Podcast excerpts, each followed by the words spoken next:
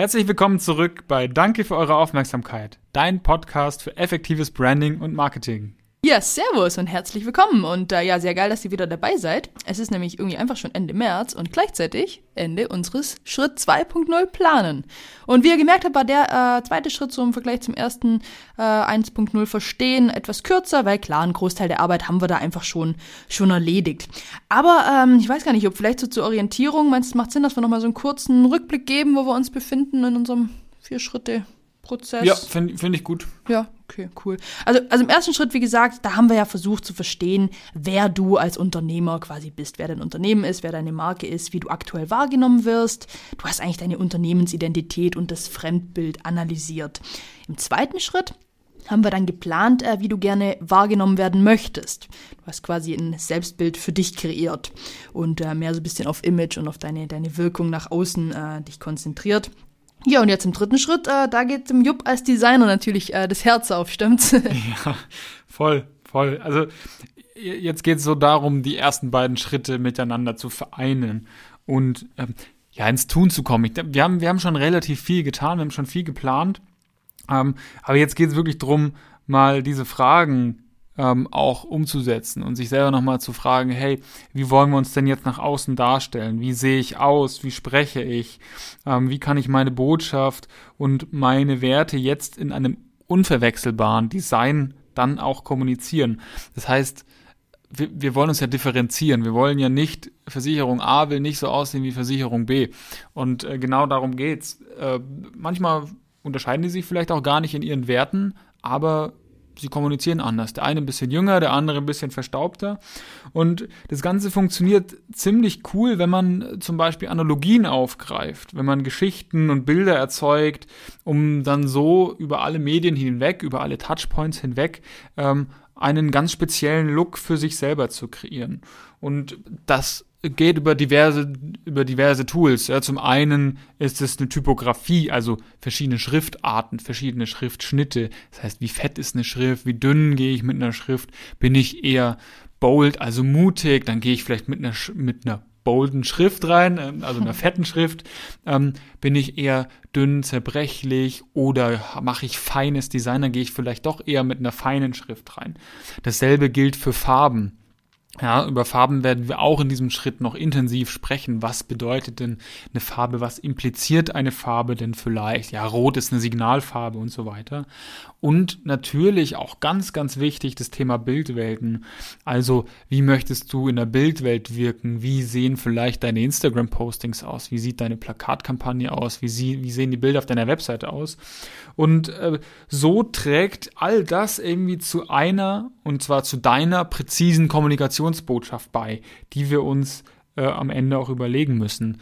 Als Endprodukt dieses Prozesses jetzt ähm, entsteht dann so eine ja, so eine Guideline, so eine Brand Guideline oder Gestaltungsleitlinien, die man dann erarbeitet und auf dieser Basis erstellt man dann die Medien für alle Kommunikationskanäle und dann hast du eine von Beginn an durchdachte Markenidentität. Ja, genau so ist es. Also, wie gesagt, im Grunde geht es jetzt konkret darum, dass wir deinen großen Gedanken, also deine Vision, deine Mission, über die wir jetzt schon echt oft gesprochen haben, in ein aussagekräftiges und konsistentes Design irgendwie gießen. Also dass wir eine kreative Leitidee entwickelt, äh, entwickeln, die dann einfach äh, ja zu deiner Botschaft wird. Und äh, wenn wir von einer kreativen Leitidee sprechen, dann geht es meistens tatsächlich um textliche oder visuelle äh, Kreationen, die äh, ja eine hohe Einprägsamkeit deiner Marke gewährleisten. Also eine kre kreative Leitidee ist eigentlich ähnlich wie so ein Key Visual bei einer Veranstaltung, äh, genau dafür verantwortlich, einfach äh, bei sämtlichen Werbe- und Marketingkampagnen für ein konsistentes Erscheinungsbild und einen starken Wiedererkennungswert zu sorgen. Und zwar online wie offline. Also das muss man dann irgendwie sehen. Das heißt jetzt die Schrift irgendwie also gerade die Nivea-Schrift oder Mercedes-Benz-Schrift, da könnte alles stehen. Da muss nicht mal Nivea stehen, da kann stehen Hallo in der Schrift und ich weiß sofort, ah, das ist irgendwie. Voll, das ist halt ein gutes, genau. ein gutes Branding. Voll, oder auch nur die Farbe, ganz ehrlich. Wenn ich nur Telekom sage, in euren ganzen Köpfen blinkt ein Magenta auf. Also das ist so. Die haben ah, ja so, sogar versucht, diese Farbe schützen zu lassen. Ah, das durften okay. sie dann zwar nicht. Okay, ja, voll. Aber genau, genau das ist es. Ne? Und äh, bestenfalls soll deine kreative Leitidee einfach so einfach und so leicht verständlich äh, sein, dass es einfach irgendwie sofort sofort gecheckt wird. Also wenn man zum Beispiel an den verspielten und lebensfrohen Haribo Goldbeeren denkt oder irgendwie auch das äh, Normalo-Pärchen von Check24. Also da wird einfach sofort so ein bisschen auch die Zielgruppe äh, mit aufgegriffen durch verschiedene Testimonials in dem Sinne, ne?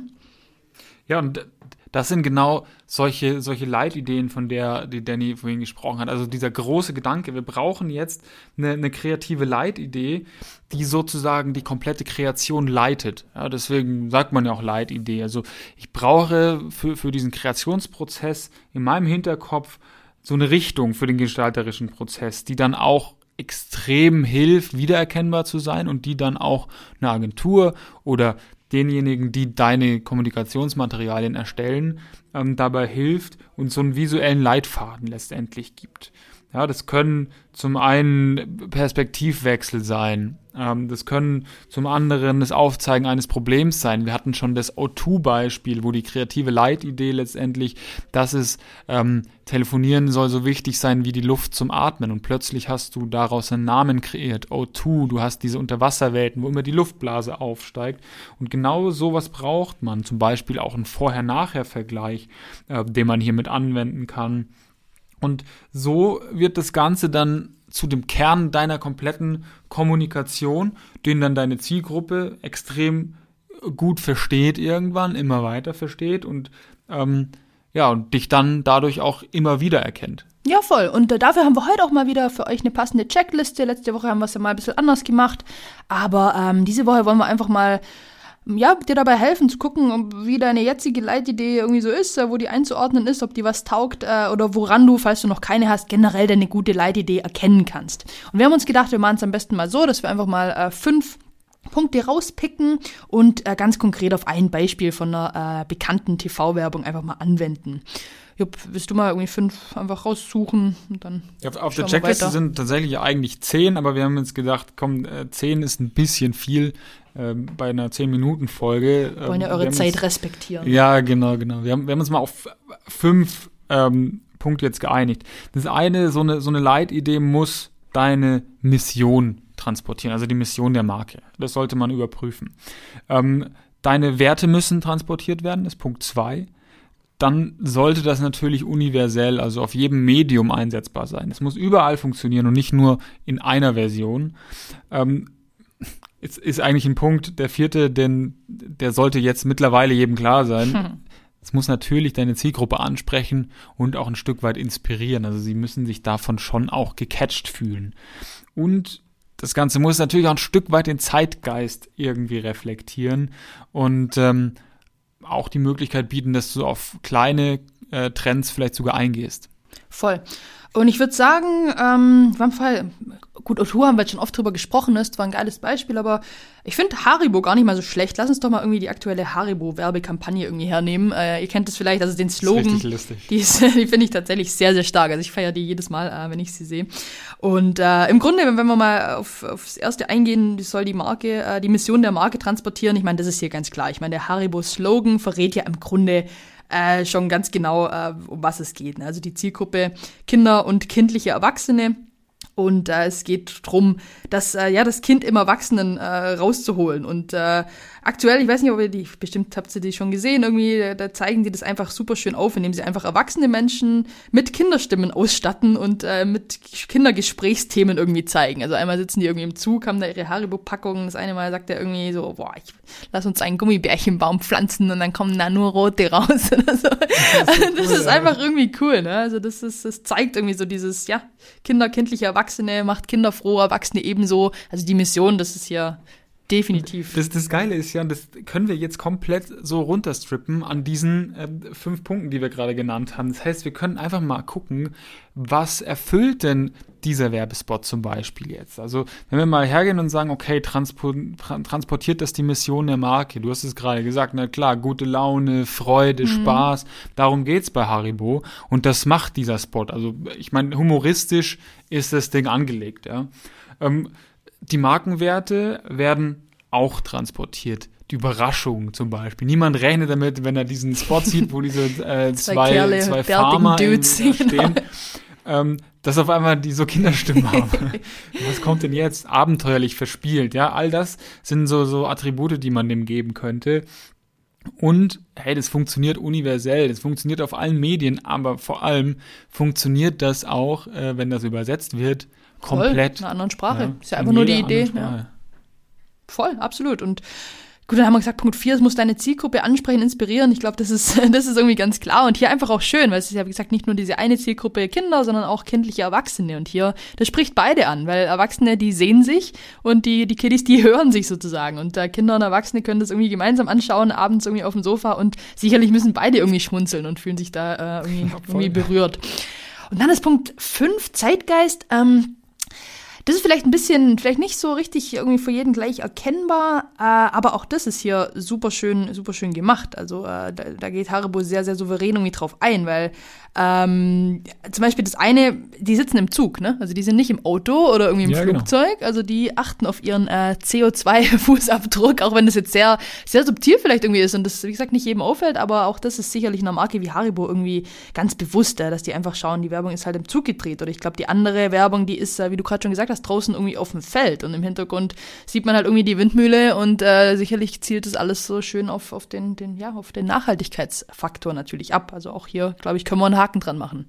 Ja, voll. Also ihr merkt schon, Haribo hat das echt richtig gut umgesetzt. Das spielt alles einfach auf die Marke ein. Nicht umsonst sind die natürlich so, ein, so eine hm. etablierte Marke ähm, am Markt. Aber ich hoffe, dass das jetzt einfach so, dass wir es damit verständlicher machen könnten, was denn so eine kreative Leitidee braucht, damit das funktioniert. Ja, damit man, damit man euch wiedererkennt, damit da diese Werte, die wir uns überlegt haben, auch wirklich mit kommuniziert werden. Und ähm, ja, ich glaube, äh, das ist, das ist jetzt mal so ein Intro gewesen für das ganze Thema Gestaltung, mit dem wir uns die kommenden Wochen jetzt beschäftigen werden. Wir haben ja vorhin schon so einen kleinen Ausblick gegeben. Ähm, ja, und wenn ihr, wenn ihr Lust habt, ladet euch die vollständige Checkliste runter. Es gibt nämlich noch fünf weitere Punkte, äh, die wir jetzt hier nicht mit aufgeführt haben. Wie gewohnt unter danke für eure Aufmerksamkeit.de könnt ihr euch da die kostenlos die Checkliste runterladen. Ähm, Voll. Wir würden uns freuen, ne? Ja, auf jeden Fall. Und, und wenn ihr Fragen habt zu den anderen Punkten, Anmerkungen oder einfach auch mal Lust habt auf eine unverbindliche Kreativsession, wenn ihr vielleicht mal irgendwie sagt, boah, was könnte denn für mich irgendwie so eine Leitidee sein? Ich bin doch hier nur irgendwie Handwerker oder ich habe doch hier nur ein Restaurant. Hä, wie soll denn das bei mir gehen? Also ich bin mir ganz sicher, dass, äh, dass wir da auch, auch für euch irgendwie was, was Schönes finden und meldet euch einfach über einen Kanal eurer Wahl, sei es Insta, Facebook, schickt uns eine E-Mail, schickt uns einen Brief, keine Ahnung, wie ihr wollt. Wir sind da und wir freuen uns und sagen Danke für eure Aufmerksamkeit.